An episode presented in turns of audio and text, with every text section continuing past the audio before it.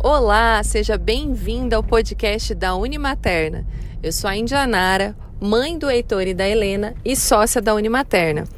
Hoje a gente vai continuar o nosso bate-papo da semana passada com a Melina sobre parentalidade e eu te convido a continuar pensando com a gente e revendo a nossa educação e como nós educamos os nossos filhos. E se você caiu aqui de gaiato nesse podcast, volta um podcast, escuta ele e volta aqui para ouvir a gente. Beijo!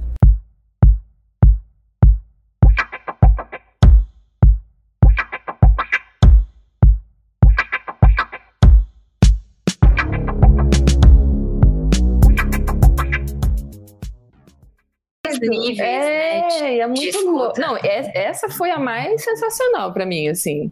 Porque eu, eu, eu lembro de, tipo assim, sabe, inconscientemente ser dessa maneira, tipo, não, eu vou ouvir para responder, não vou ouvir para entender. Porque nem sempre você precisa responder. Não. Nem sempre, né? Às vezes você e tá responde. Tudo bem, né? E tá tudo bem. E, e, e você, às vezes, está ouvindo a pessoa, antes dela terminar de falar, você já tá respondendo. Não tem gente que é assim? Até fiquei quieta uns minutos a mais aqui.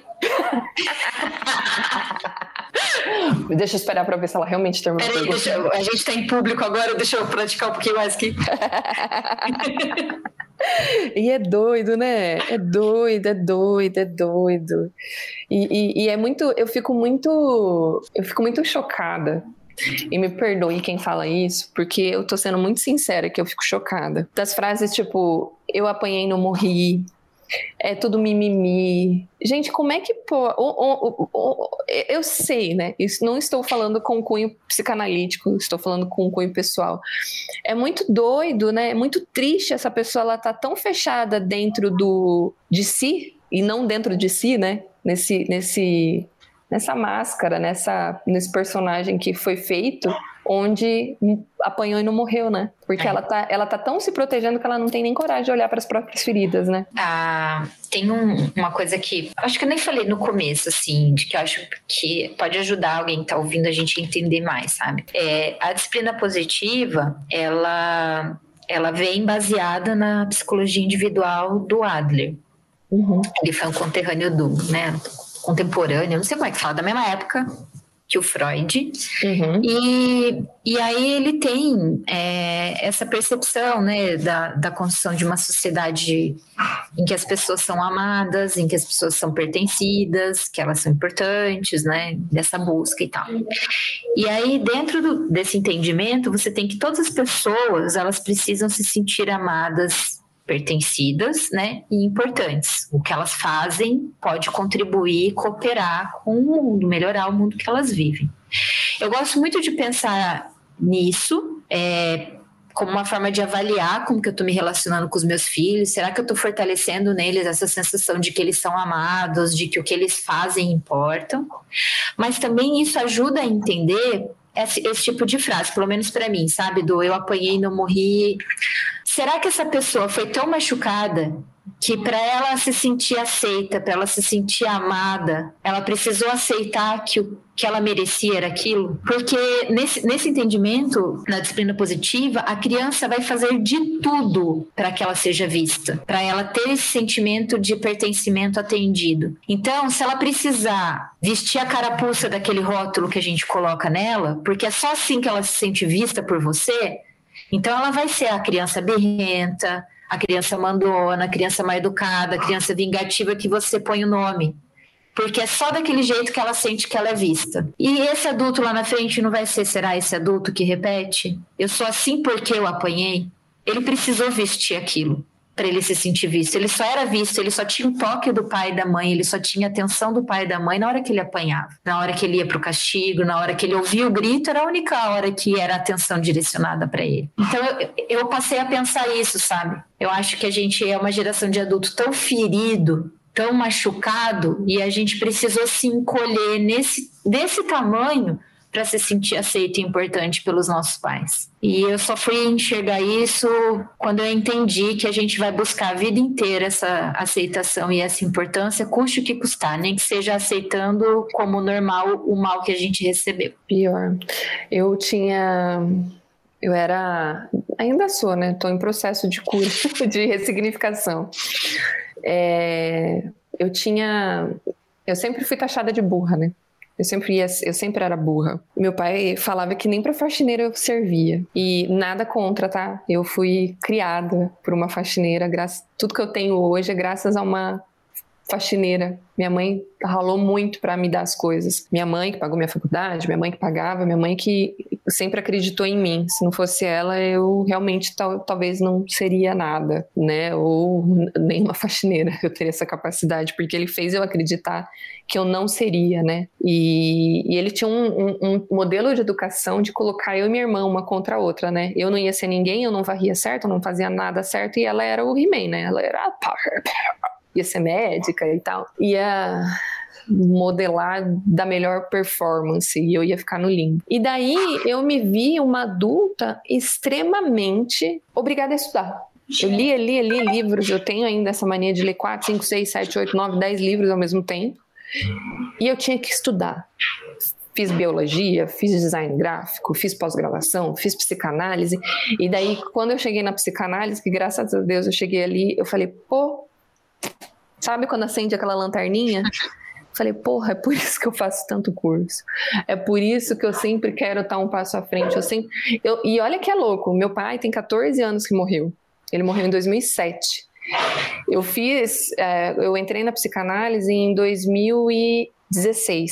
Eu fiquei, é, quantos anos dá? De 2000... Nove.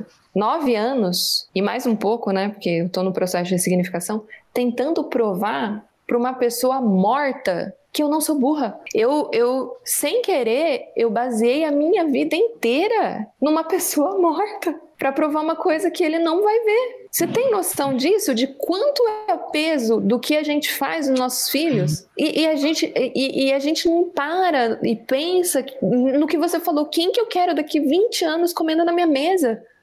Eu quero um subordinado ou eu quero um filho onde eu possa compartilhar e participar da vida dele? E, e é muito louco, porque eu, uma vez, é, depois na vida adulta, a minha mãe sempre falava que ela era minha amiga. E depois você fala o que você acha sobre isso, e eu falo isso muito pra Helena. Eu falei, mãe, você não tem que ser minha amiga, você é minha mãe. E ontem, numa conversa com a Helena, ela falou assim: mãe, você toma banho comigo? Eu falei, tomo. E dela pegou na minha mão e a gente saiu correndo assim. Ela falou: nós somos amigas, nós somos as melhores amigas, tal. Aí eu entrei, esperei um tempo, daí ela falou de novo, né? Daí eu falei: filha, a gente não é amiga. Claro que a gente é amiga, você não é minha amiga? Eu falei assim: eu sou sua mãe. Daí ela falou assim: mas você é minha amiga. Eu falei: quantas amigas você tem? Daí ela falou: eu tenho três amigas. Falei: quantas mães você tem? Ela, uma. Eu falei, quantas filhas eu tenho? Ela, uma. Eu falei, a gente é única na vida uma da outra. A gente tem que ser mãe e filha. Mãe e filha nunca deve ser melhor do que ser uma mãe e uma amiga.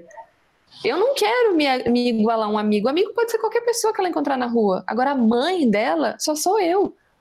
Nossa, que lindo. Não é? E, e, e, isso eu comecei a basear na minha relação com a minha mãe. Eu falei, não, mãe, você não é minha amiga. Você é minha mãe. Amiga eu tenho um monte. Mãe, eu só tenho uma. Por que, que a gente fica tentando se igualar com, com uma coisa que é única na vida da gente? Não é? A gente é única na vida dos filhos da gente. Eu não quero que ser substituída por ninguém. Mas é por quê?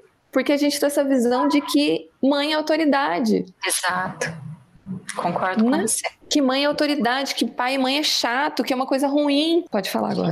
É, rejeita, né? Não, eu tô impactada aqui. Eu achei muito bonito isso que você falou com a, com a Helena. Eu nunca elaborei de uma forma tão poética e gentil dessa forma quando eu fui me colocar como mãe e não como amiga das, das minhas crianças. Gostei demais. Aqui para partilhar. O que mais que nós pode tratar? Nossa, tô é... rodando isso agora, porque é... agora essa parte não vai pro pódio. Né? Mas a, a Alice é, fala muito da mãe amiga, mãe amiga, e para ela eu falo: não, filha, eu sou sua mãe. E ela quer que eu seja amiga dela, principalmente nos momentos em que eu estou exercendo autoridade, né? Colocando uhum. regra. E daí eu preciso lembrá-la: não, eu sou sua mãe. Um amigo não tem como te cobrar isso, isso, isso e aquilo. Não tem obrigação de te, de te preparar, uhum. de te ensinar. Uhum. Né? Mas nunca, é... então, nunca trouxe de, um, de, uma forma tão bonita igual você trouxe. É, e a gente precisa arrumar esse equilíbrio, porque a gente ou tem a, o modelo permissivo ou que é, né, você é sua amiga, você né, a mais legal do mundo. E esse modelo autoritário. E eu acho que as crianças, elas têm que entrar nessa de que eu tô ali para ela confiar em mim, quando ela precisar, eu vou estar tá ali para abraçar ela, uhum. mas eu também estou ali para ensinar para ela ou talvez não seja a palavra ensinar, mas para mostrar o melhor caminho né? Ou, ou, ou, o caminho que você conhece, né? Eu, é, e, e, e, mesmo se ela não. E, e aí eu vou entrar num outro assunto.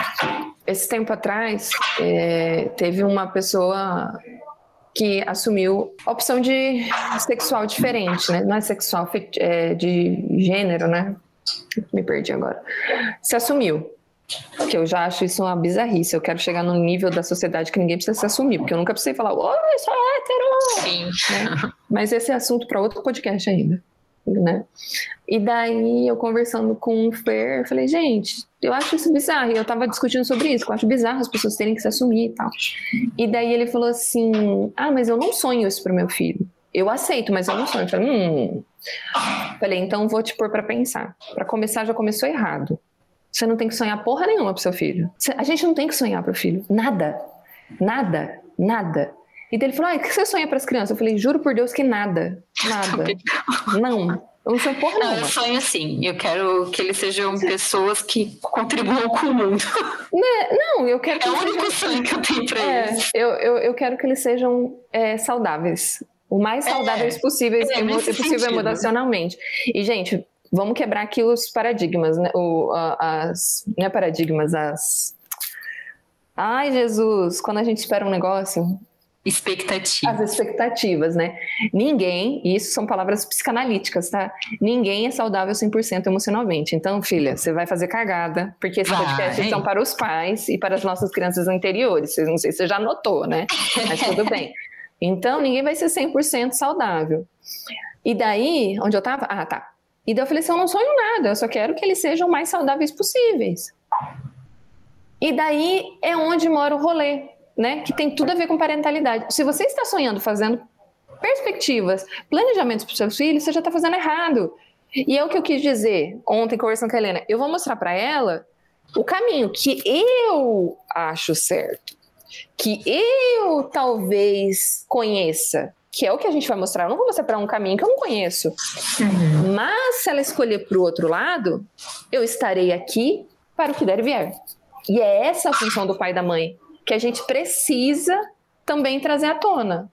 Uhum. A gente mostra, ó, é isso.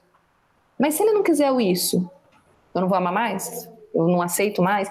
E daí eu acho que é, isso acaba entrando dentro da, da, dessa educação autoritária, sabe? Porque se você. É, eu, eu vejo muito, e, e, baseada na minha educação como pessoa, se eu não atendesse aquelas expectativas, eu não seria amada. Uhum. Então eu tinha que seguir naquele caminho para, para ser amada. Eu tinha que, né? E aí vamos colocar em perspectiva alguns efeitos, então, Vamos falar em termos de resultados, né? Se a gente for falar em termos de resultados, para fazer uma escolha de modelos e tal. Se você se imagina dentro de uma caixa fechada, em que você tem o impulso de vida de crescer, você tem o impulso de vida de sair dali, mas só é, te, só é permitido para você a caixa fechada. Quais são os seus dois caminhos para que você possa ter existência, Indy? É espernear e desenvolver uma força tão absurda que você rompa a caixa, Uhum. Ou é você se resignar e morrer dentro da caixa. O paralelo que eu faço com isso é o autoritarismo. Ele, ele pode dar pessoas do bem, que eu, eu fiquei inteiro, ó, apesar da caixa, eu fiquei inteiro, mas a que custo? Ao custo do seu crescimento, ao custo da sua expansão, ao custo de você descobrir qual era o seu limite, de você desenvolver a sua autonomia para abrir a caixa sozinho, e fechar ela quando fosse preciso, ao custo da sua responsabilidade, porque você só seguiu regra, só seguiu regra, só seguiu regra e só seguiu regra. Será que você se tornou uma pessoa responsável ou uma pessoa boa em seguir a regra que vem de outro? Uhum. Então, assim, um dos efeitos que a gente vê é hoje a gente vê, a gente convive Quando dizem assim, ah, vocês vão criar uma geração de um monte de gente bandido, que gostam de dar esse nome, né? Vão criar um monte de bandido se vocês não corrigem. Qual que é a sua noção de correção? Eu não sei se meu filho não. Tudo e deixar dentro da caixa? Pois é, isso é o que aconteceu. A minha geração inteira é assim, a geração do meu pai, do meu avô, do meu bisavô, uhum. foi todo mundo assim. O que, que eu vejo lá fora? Um monte de gente com os membros machucados, o corpo machucado para continuar dentro da uhum. caixa, ou gente que se arrebentou e arrebentou tudo em volta, porque precisou romper. Então você vai ter a, a, sabe, a resignação ou você vai ter a rebeldia. Uh-uh. Não tem um caminho do meio. Você vai Exatamente. ter pessoas que se machucaram menos. Exatamente. Apesar da caixa. Eu acho que a caixa é essa, esse combo de punição, é. recompensa, entende? É. E, e, é muito doido, né? Porque a gente consegue visualizar melhor quando a caixa é aquela caixa violenta, né? Bateu, apanhou, ficou de castigo. Essa caixa aí que você tá falando, que às vezes da ameaça, da culpa, se você não fizer isso, ela é mais suave, ela é mais é sutil, só que ela, é de, ela, ela, machuca dentro, né? Machuca dentro. Machuca a pessoa dentro. não floresce. A pessoa pra, foi criticada. E para quebrar a caixa é foda. Não, Gente, dói. Força.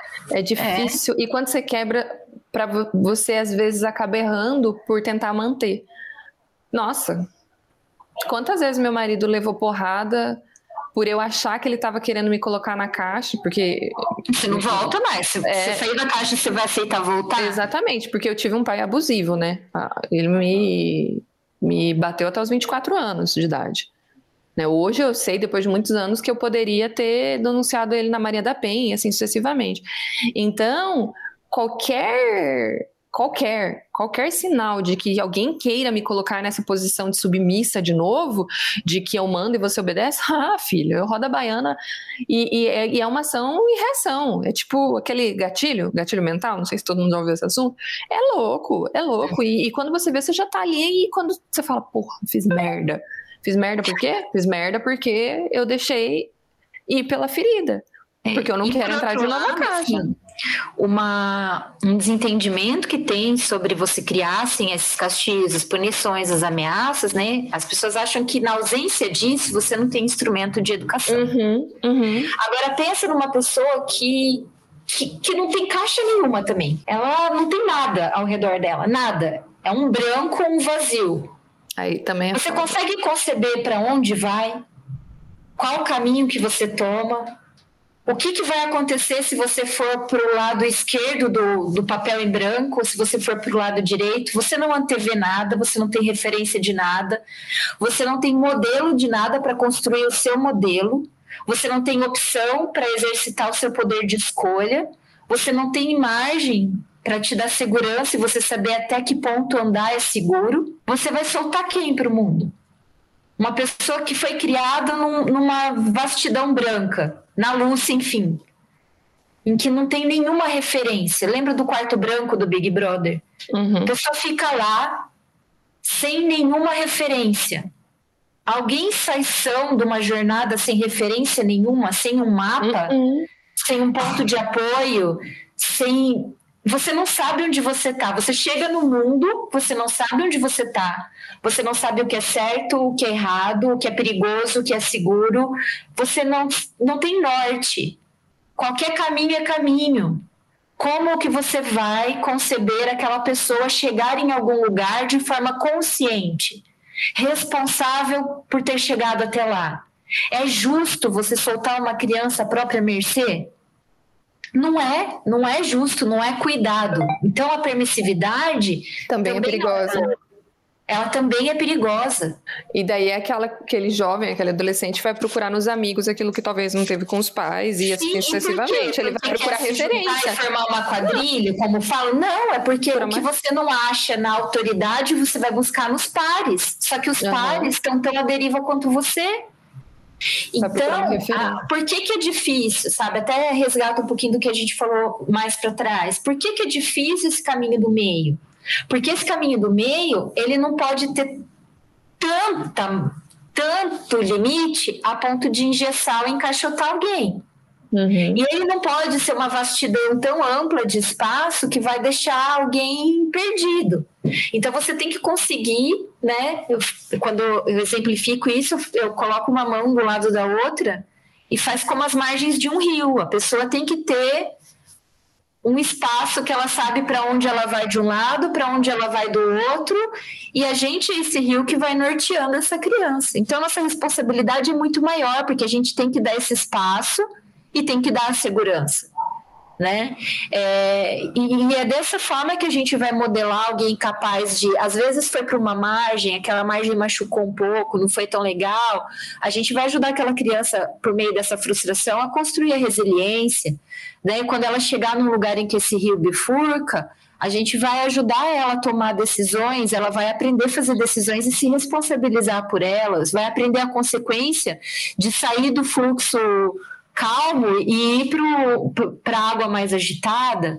Então, assim, a gente pode fazer essas analogias, analogia do rio, analogia de uma estrada, analogia de qualquer caminho em que você tenha norte e que você tenha espaços né, de decisão, de segurança, e, e pensar na nossa função mesmo como aquela bússola, aquele mapa que está ajudando a criança. Exatamente. Não ficar solta, não ficar perdida. Não vai ser tudo lindo no caminho, não vai ser tudo uma maravilha. Mas aí, nessas dificuldades, né, nessas falhas do caminho, é que a gente vai ajudar ela a construir a habilidade de tomar decisão, de se responsabilizar. Então tem tem um monte de parâmetro para você ir orientando e educando a criança. Disciplina positiva não é essa ausência, a ausência é a permissividade. Então, enfim, a gente pode, né, é, pensar nas consequências, sim, um pouquinho até em termos de resultado, quando a gente consegue desenhar esses modelos é, e se enxergar dentro de qual deles com, com que, por exemplo, está mais propenso de acontecer lá na frente, seguindo um ou seguindo o outro. Exatamente. E fora que, né, a gente cria um espaço para a criança confiar na gente, né? Sim. Se a gente trouxer, porque essa educação autoritária, né, traz um monte de outros problemas, né? essa criança sofre um abuso, ela não vai chegar para o pai e para a mãe falar, porque para começar a criança que é abusada, ela acha que ela é a culpada por, pelo abuso que ela sofreu. Como que ela vai chegar para esse pai e contar? Né? Esse pai é tão inalcançável. Essa criança falando de meninos apanhando na escola, como é que ela chega para esse pai e fala que apanhou, né? Que eu lembro que se apanhar na escola, você vai apanhar em casa também. Apanha em casa, né? Então a gente precisa rever, rever, reveja a sua educação não foi a melhor das educações. Tem que ver, a gente tem que criar a nossa educação. A gente tem que parar de performar no errado. Não parar dá. de performar no errado, é. Gostei. né? A gente... E pensar assim, né? A nossa meta aqui é fazer um pouquinho melhor do que fizeram é... com a é. gente, para que eles possam fazer um pouquinho melhor na geração deles. Exatamente, exatamente. E é isso. Você estava falando em sonhar e tal, de sonho da geração, é que a nossa a geração dos nossos filhos vai ser bandido, não sei o quê. Olha, eles não quebrando lâmpada em cabeça de gays, ele não queimando índio, né? Para mim já tá ótimo. Olha, não é... pegando propina de, de, vacina, né? Porque a nossa. Eu já fico feliz. A geração anterior. Não aceitando suborno. Né? A geração é. anterior que nos criou é totalmente corrupta, né? Do jeitinho. Aí a nossa geração, porque eu era adolescente quando quebraram. Eu era jovem quando quebraram a lâmpada na cabeça dos, do casal é, gay. É, eu era adolescente quando queimaram o índio. Então é a minha geração, né? Essa geração tão boa. Porque essas pessoas que fizeram isso, elas não eram bandidas, elas eram autoritárias. Então, autoritárias a ponto de ninguém poder sair. É, que é bandido padrão. se vier da classe pobre, autoritário se tá na classe média, assim, entendeu? É, não, mas eu falo assim no sentido. é, não, você entendeu o que eu quis dizer. Eles eram classe média, né? Era classe é. média. Mas eu falo, não eram bandidos, no sentido que eu falo assim, ah, a pessoa Sim. rouba para né? É, uhum. a, é, é, a profissão dela, ela é bandida, né? Eram jovens de classe média, Sim. totalmente saudáveis emocionalmente, mas ah, vamos ali, né? Tem um índio dormindo ali, vamos queimar aquele índio. Ah, ah que divertido, né? né? Tem um casal gay, eu não sou gay, né? Vamos bater neles para aprender, para eles aprenderem na base da porrada que homem não namora Sim. homem.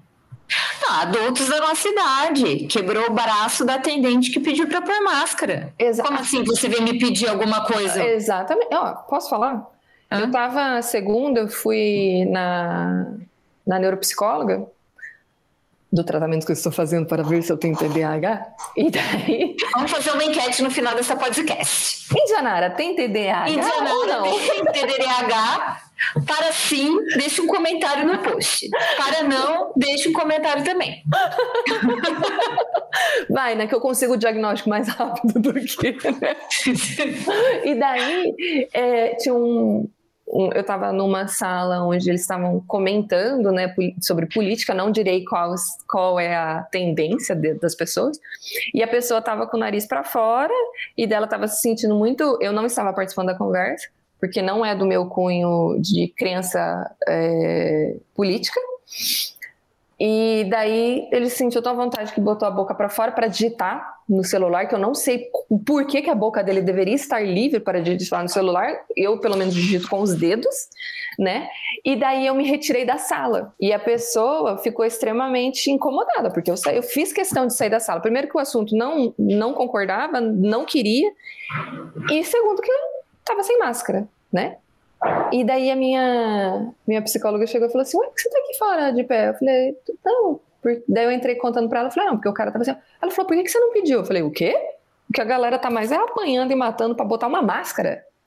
Que é uma coisa básica, uma coisa básica. E é a nossa geração e a geração anterior. Eu não vi criança matando e batendo em ninguém para botar máscara. O lugar não. que eu mais vejo pessoas de máscara Pessoas que são exatamente seguindo a regra e sendo empáticos entre si é na escola. Uhum. É entre crianças. Eu não vi nenhuma criança com o nariz para fora, eu não vi nenhuma criança batendo em ninguém para botar máscara e eu não vi nenhuma criança questionando por que tem que usar máscara. Então já começa aí. Que eu queria ser bandidinha igual eles, então. Olha, a nossa geração, é, né, que, é, que é a geração da vez, dos adultos da vez, os jovens dos adultos cringes. da vez.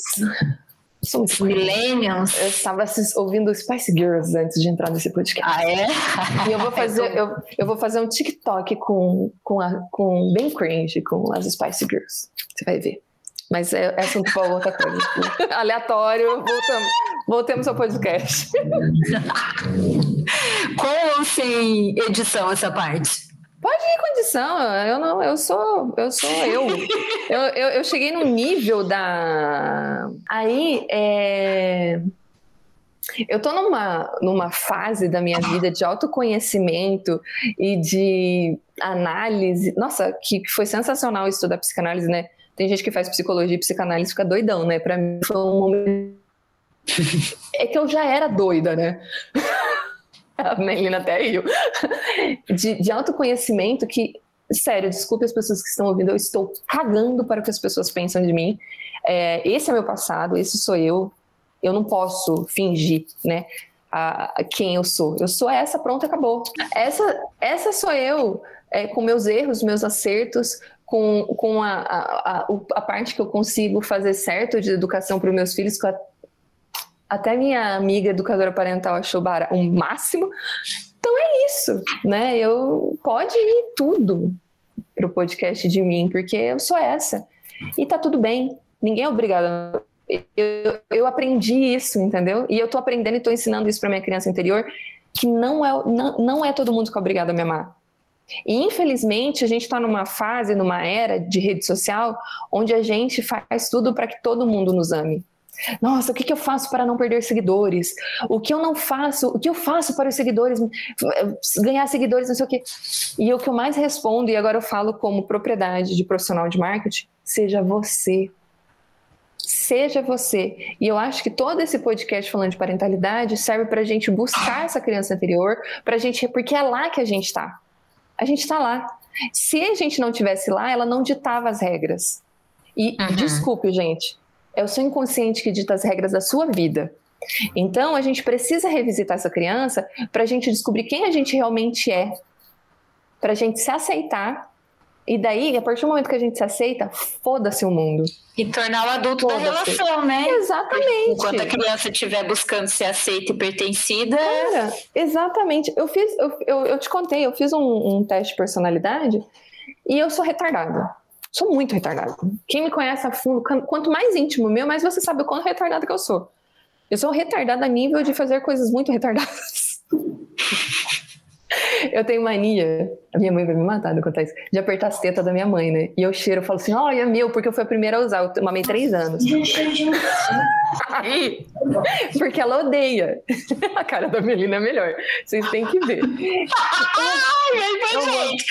Assim, você tá sentada, né? E daí... Gravando Helena... podcast, tudo e daí. Aí... a menina me chega e fala que aperta a teta da mãe dela até hoje. Eu tô aqui só. E a minha mãe odeia. Minha mãe odeia. E eu falo assim pra ela: trabalhe com isso, porque eu não superei ainda minha fase oral. Aí a minha filha faz isso e ela pega e bota a, blu, a mão dentro da blusa e faz tetão, tetão, tetão, tetão pra mim. E daí eu falo pra minha mãe assim: tô pagando a língua. Pra você, ter, pra você ter ideia do nível de loucura que eu tenho.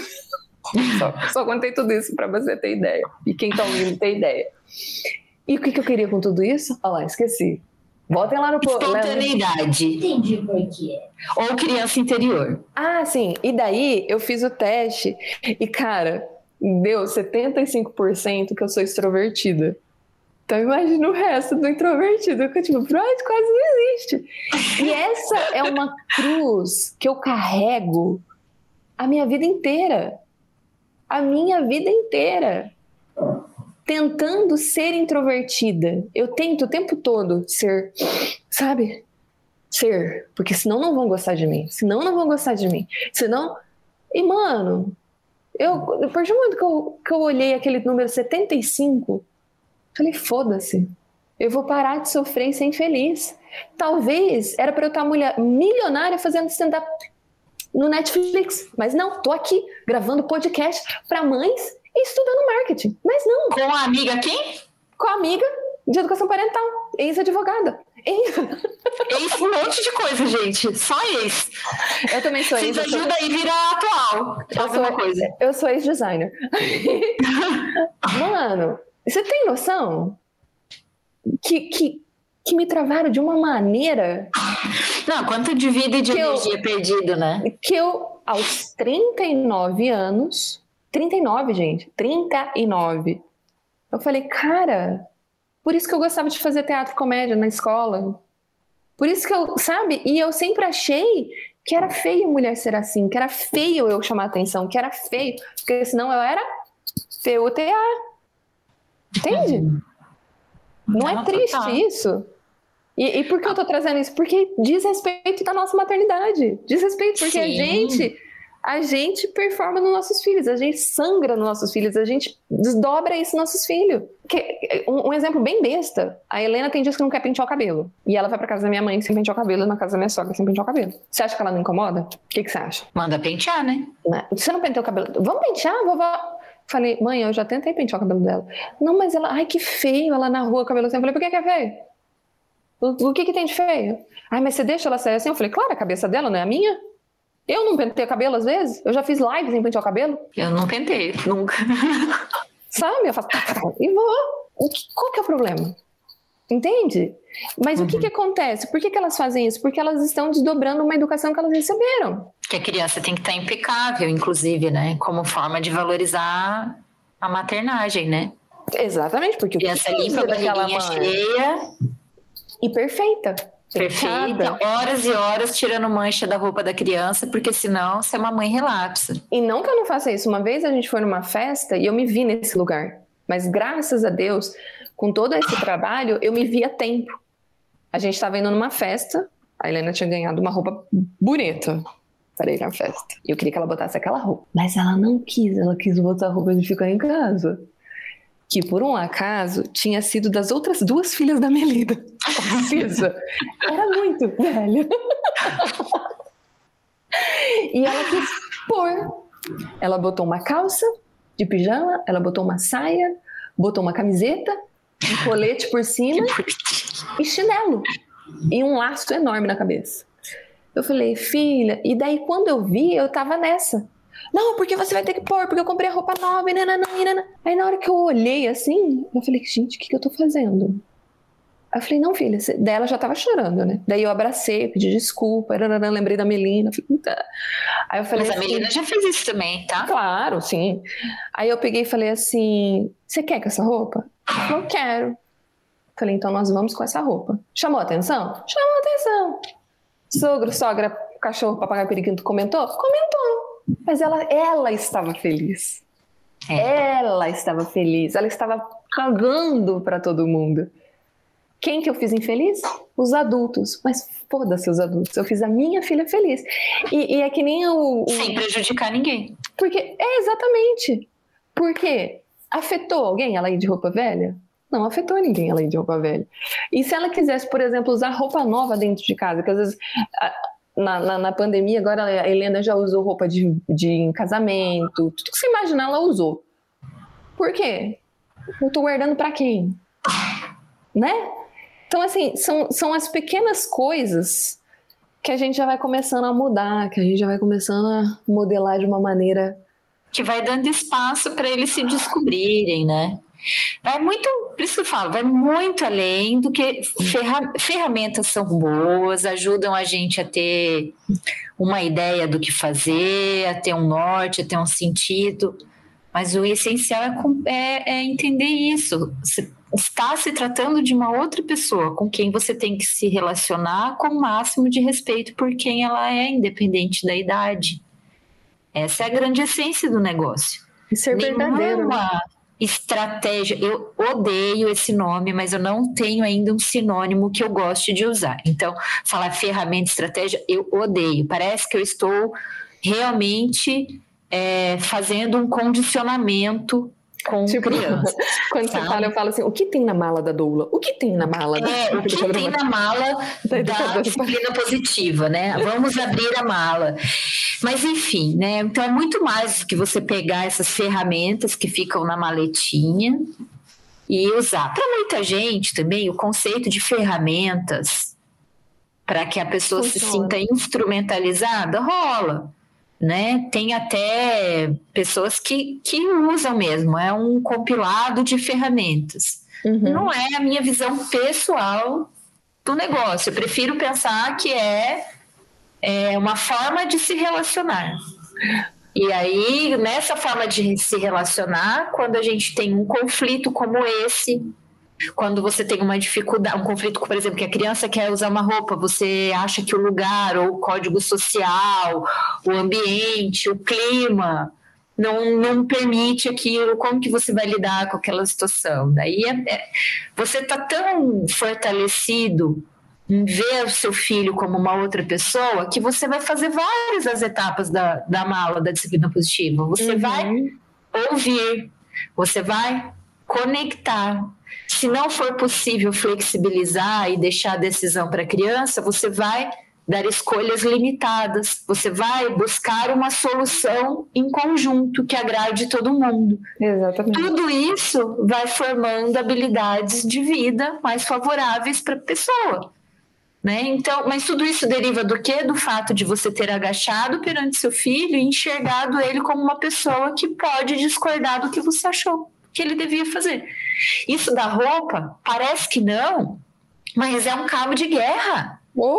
E é uma ponta do iceberg do monte de mi, mini cabos de guerra que acontece diariamente. O estresse de roupa na minha casa é muito mais relacionado ao clima.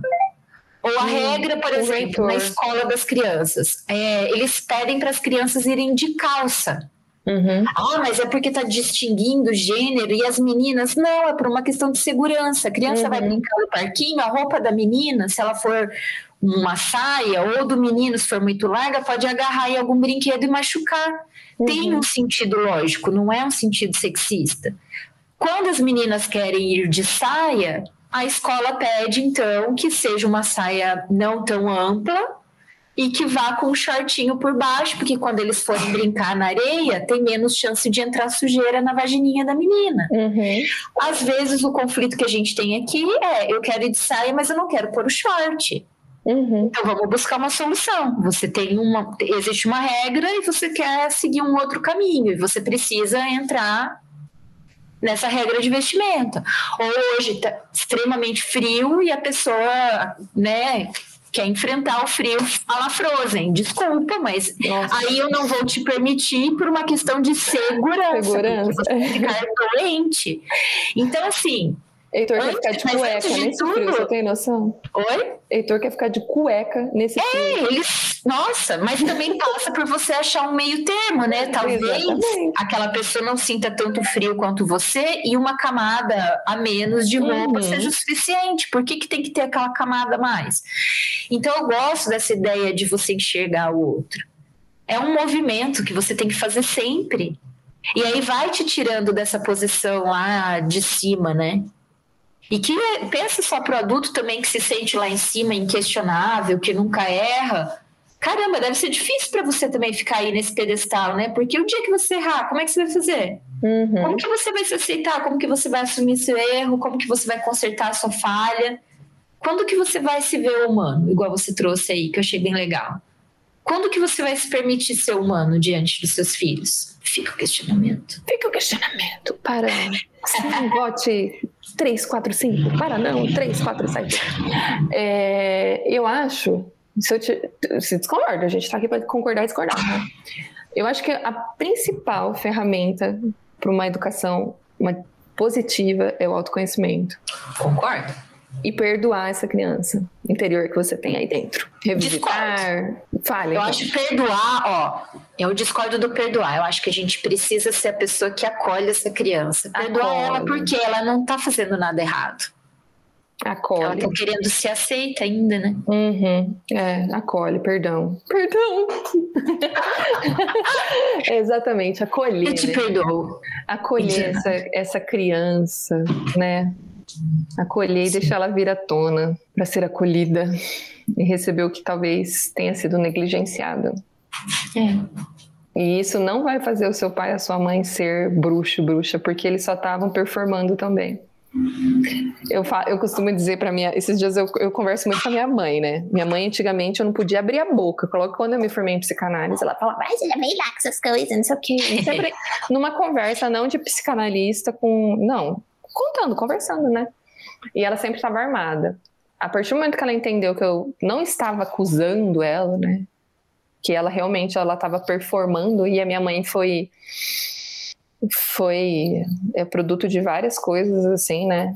É, e ela entendeu, ela hoje acolhe muito mais, enxerga muito mais, conversa muito mais. E foi simplesmente, não foi no dedo na cara, tipo, ah, sua vaca, você foi omissa, você não fez isso, eu te odeio, não, porque isso também na é maturidade, né? É, foi no sentido de tipo, olha, e daí quando ela entendeu que eu não estava falando sobre ela e nem sobre o meu pai, né? Que ela sempre falava assim, ah, mas foi o melhor que eu tinha. Eu, é exatamente isso.